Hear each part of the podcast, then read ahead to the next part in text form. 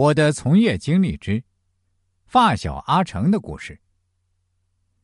大家知道我是学易经的，而易经中的很多知识啊，是可以运用到实际生活中来的，比如人生规划，甚至是人生预测。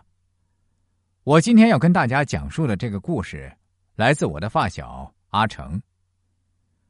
我们俩从小就认识，绝对也算是相互知根知底的人了。话说这个阿成啊，绝对是个名副其实的才子哈，因为他是裁缝的儿子嘛，这不就简称才子了。至于他为什么叫阿成，是因为他爷爷希望他长大后做个城里人，不希望他成为一个面朝黄土背朝天的农民。但就现在的情况来看，阿成可能让他爷爷失望了。阿成这个人从小就调皮捣蛋，完全不喜欢读书。这跟他家里没有读书的基因也有一定关系。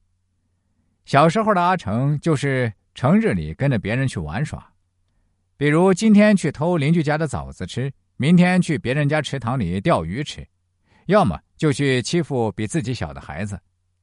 当然，阿成这个人本性倒是不坏，为人也比较随和，做了什么坏事被大人批判几句，也是笑呵呵的承认错误，然后下次接着再犯。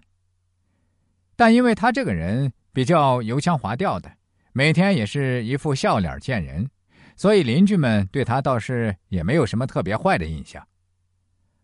我记得读小学三年级的时候，班上所有的同学在上体育课，体育老师是新来的，想认识一下大家，所以呢，让大家分别做个简单的自我介绍。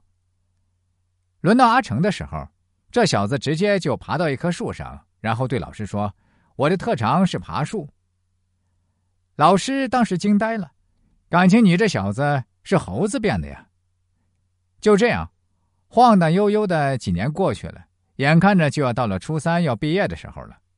因为到了高中就不再是义务教育阶段了，所以阿成心里也有点着急了。但他不是想着去认真复习，争取考个高中，而是做了一件后来让人啼笑皆非的事情。那时候我们的中考就需要考体育了，那时候体育是三十分，我记得很清楚。当时男子是考五十米短跑、引体向上以及立定跳远阿成感觉自己立定跳远拿到满分有点难度，所以他做了一个决定，他利用一个晚上偷偷溜到学校操场去，把跳远沙坑里的坑挖得更深了一些。因为沙子的量是固定的，所以呢。沙坑相当于就下陷了很多，这样跳过去就不是在一个平面上跳远了，而是往下跳了。当然可以跳得更远一些了。